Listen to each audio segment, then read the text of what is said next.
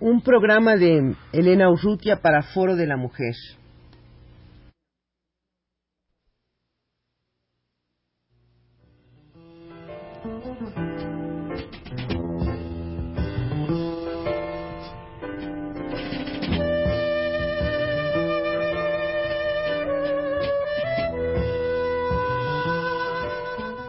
Foro de la Mujer.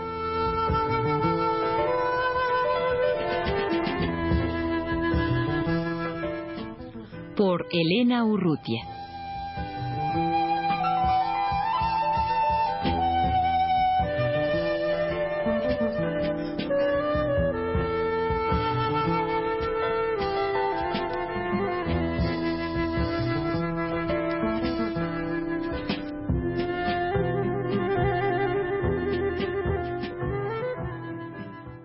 Aida Reboredo, que está encargada en el SESTEM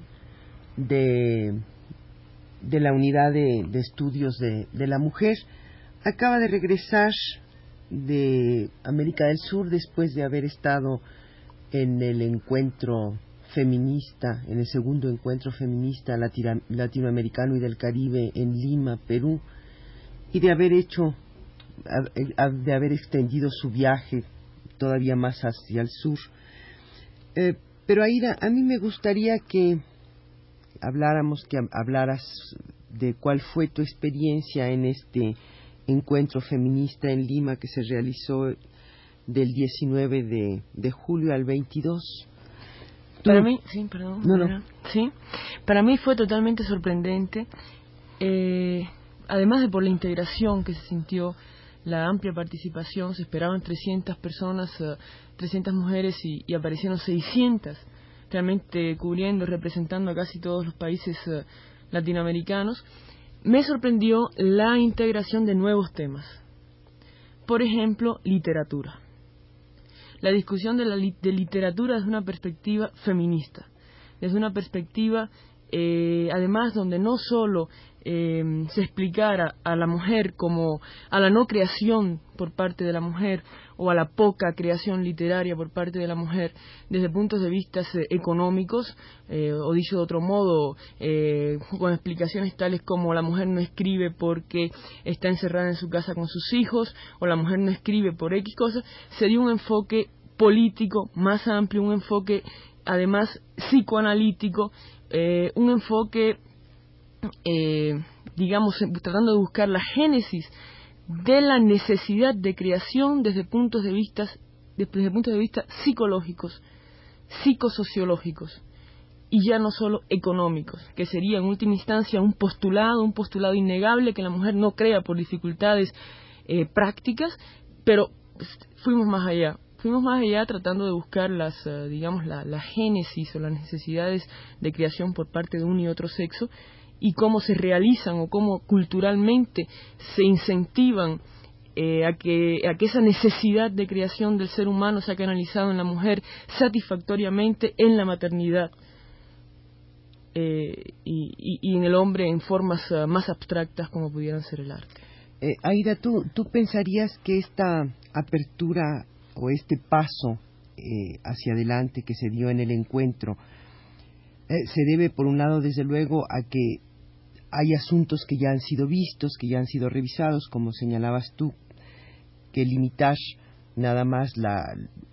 poca frecuentación de la mujer a, la literatura se podía explicar en términos económicos. Eh, también uh, debe de haber incidido fuertemente el hecho de que todos los talleres eh, se establecieran a partir del patriarcado, patriarcado y literatura, patriarcado y familia, patriarcado y religión, etcétera. Entonces esto ya habría como otras puertas para, para otra incursión o incursiones más profundas o más allá de las que se habían dado. Tampoco decir que no se había dado, puesto que viene reflexionándose este asunto de la literatura y, la mujer en la literatura, la, la, la creatividad femenina, pues ya hace algunos años, ¿no? Sí, yo estoy de acuerdo contigo en que se trata de una acumulación, una acumulación de conocimientos, una acumulación de perspectivas, una acumulación de lo que podríamos llamar eh, elementos, sí, que permiten eh, ampliar hacia, temas que podrían ser perfectamente superestructurales en términos eh, no determinantes o no deterministas, buscando, yo creo que la, la, mirada psicológica, la mirada con base analítica de la mujer, y cuando digo con base analítica, eh, aclaro que es dentro de una perspectiva política, o sea, no el, no el análisis o el psicoanálisis flotando en el vacío, eh, creo que no se puede producir antes de toda una acumulación eh, que además se vio que existía en Lima, de un avance teórico que se vio que existía en términos de poder, en términos de estudio de poder, en términos de estudio de trabajo doméstico, en fin, en términos de estudio de la participación de la mujer en todas las estructuras productivas. Y la rama literaria, si bien estoy de acuerdo contigo en que, mm, en que sí ha sido estudiada, en que sí ha sido muy revisada, eh, y no vamos a mencionar nombres, creo, Elena, que, que, que, es, que el enfoque psicológico, eh, digamos, ontogenético, sí es nuevo. Creo que el hecho de hablar de género y mm, de género, de sujeto del yo en la novela, en términos eh, distintos a los del análisis lingüístico hasta, hasta ahora existente, o del análisis estructural literario hasta ahora existente, es, es un paso, es un paso Mm, que, ha permitido la acumulación teórica del feminismo. Y sin embargo, el mismo taller de patriarcado y literatura eh, mostraba de alguna manera todavía es la necesidad para algunas personas de, de, seguir eh, en, en, los puntos que se han estado revisando con anterioridad, puesto que llegó un momento en que, en que el mismo taller se dividió en dos ¿no es así? Exactamente. Eh, ¿Cómo fue esta división? ¿Cómo, cómo se, se planteó y, ustedes qué derrotero tomaron para...? Creo que la decisión se planteó en bases un tanto falsas. O sea, una gente planteaba que era necesario hablar de vivencias y que no les interesaba hablar de teoría. Entonces, esta decisión totalmente artificial de teoría y práctica, como si se pudiera hablar de vivencias sin una base teórica o de teoría sin una base vivencial, eh, lo que sucedió fue que en realidad, bueno, el grupo, el grupo nuestro, eh, el grupo donde yo me integré, em, eh, decidió hablar de teorías especular, especular sencillamente, abrirnos sin miedo a, hablar, hablar y escucharnos unas a otras y, a darnos fuerza y a, y, a, y hacernos sentir unas a otras que el rollo en que estábamos metidas en realidad era, era compartido, pues, y que, y que adelante, ¿no? O sea, y evidentemente caímos también, mm, o, fuimos también, hacia la cuestión vivencial, pero tratando siempre de enmarcarla en un análisis explicativo. Eh, las otras personas prefirieron, creo que por razones existenciales de ellas, en enfocar únicamente lo vivencial, em, eh, sus problemas para escribir, eh, em, etcétera. No creo que, uno sea más válido del otro, creo que correspondió cada grupo a una necesidad, a, una, a, imperativos eh, que vivimos cada uno en ese momento. ¿no? Y habiendo observado y podido participar en, en, otros talleres o en los eh, encuentros que se daban entre un, un taller y otro, ¿pudiste tú advertir qué había sucedido en, en el resto de, de las participantes al encuentro en Lima? Eh, en general, o sea, la, opinión que pueda tener no es, eh, no es demasiado informada, puesto que me dediqué de plano así a, la cuestión de literatura, sí supe por comentarios, por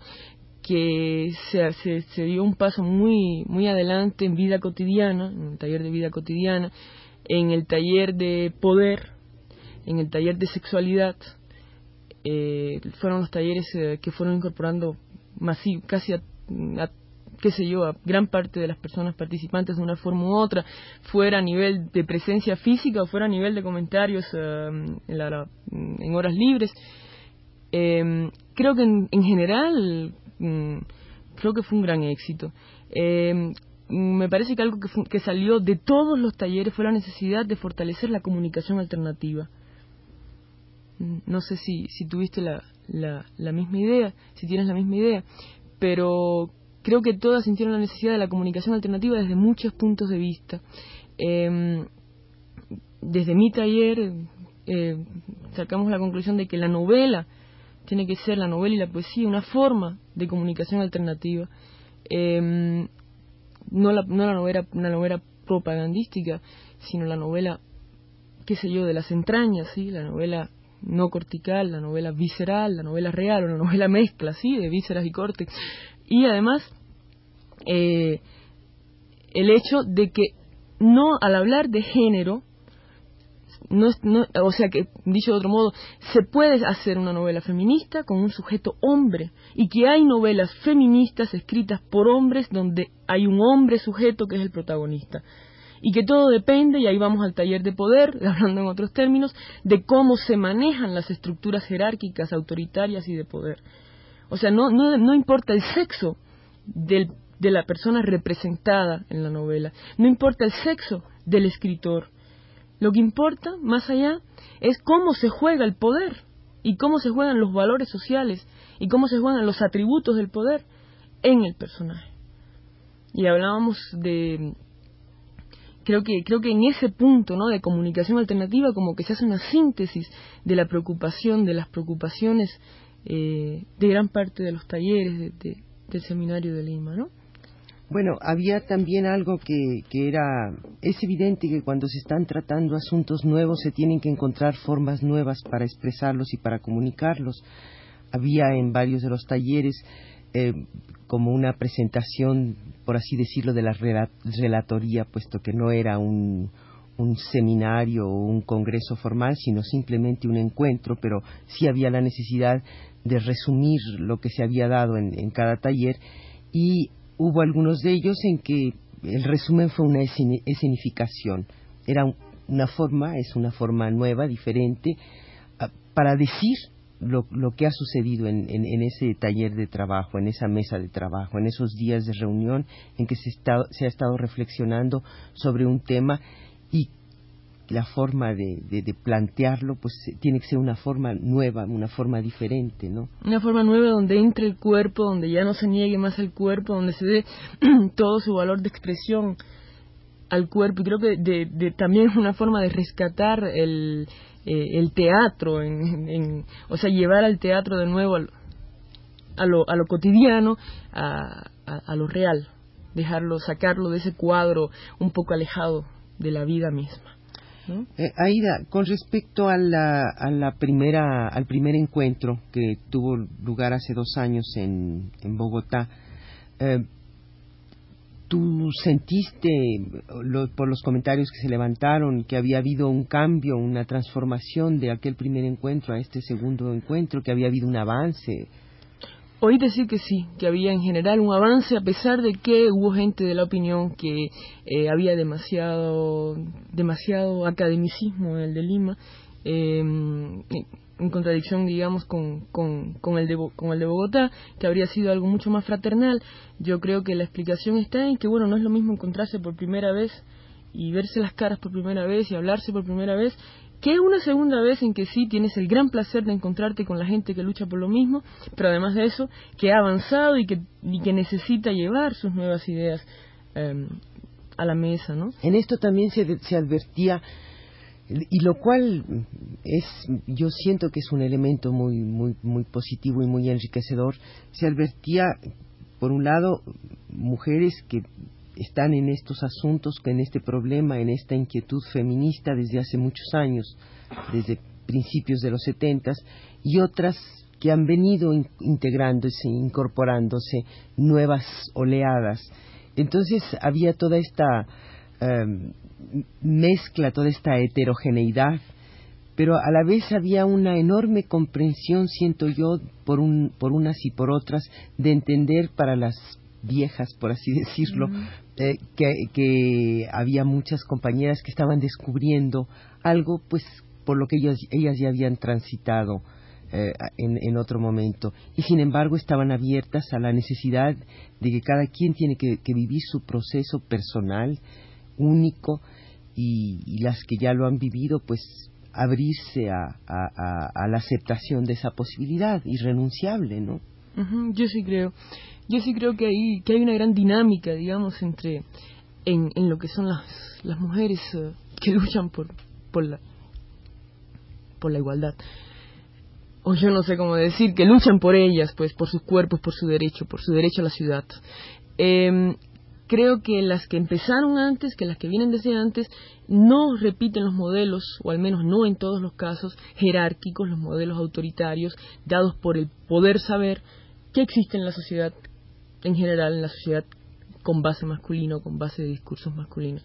Y creo que esto es una de las formas más nuevas, digamos, eh, de lo que es el discurso feminista. O sea, cómo en el lenguaje eh, se trata de representar incluso en formas desde mm, más formales como podría ser un encuentro hasta en formas eh, de contactos diarios personales cómo se trata de reformular la relación entre el que tendría el poder por ese poder saber o por ese poder trayectoria en relación a los que empiezan Creo que esto es una, una revolución o una nueva visión eh, que la que tenemos hasta ahora. Aida, el tiempo se nos ha terminado y desafortunadamente pues todavía quedan quedaron muchos puntos que tratar, pero ya tendremos otra oportunidad de, de volver a, conservar, a conversar sobre eh, este encuentro y sobre pues los proyectos que tienen ustedes ahora en el SESTEM, por ejemplo. Muchas gracias. Gracias a ti,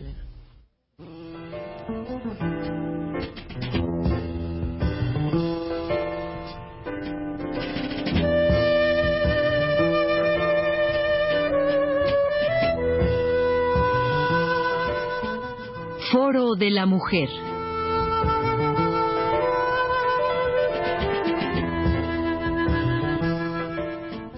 Por Elena Urrutia.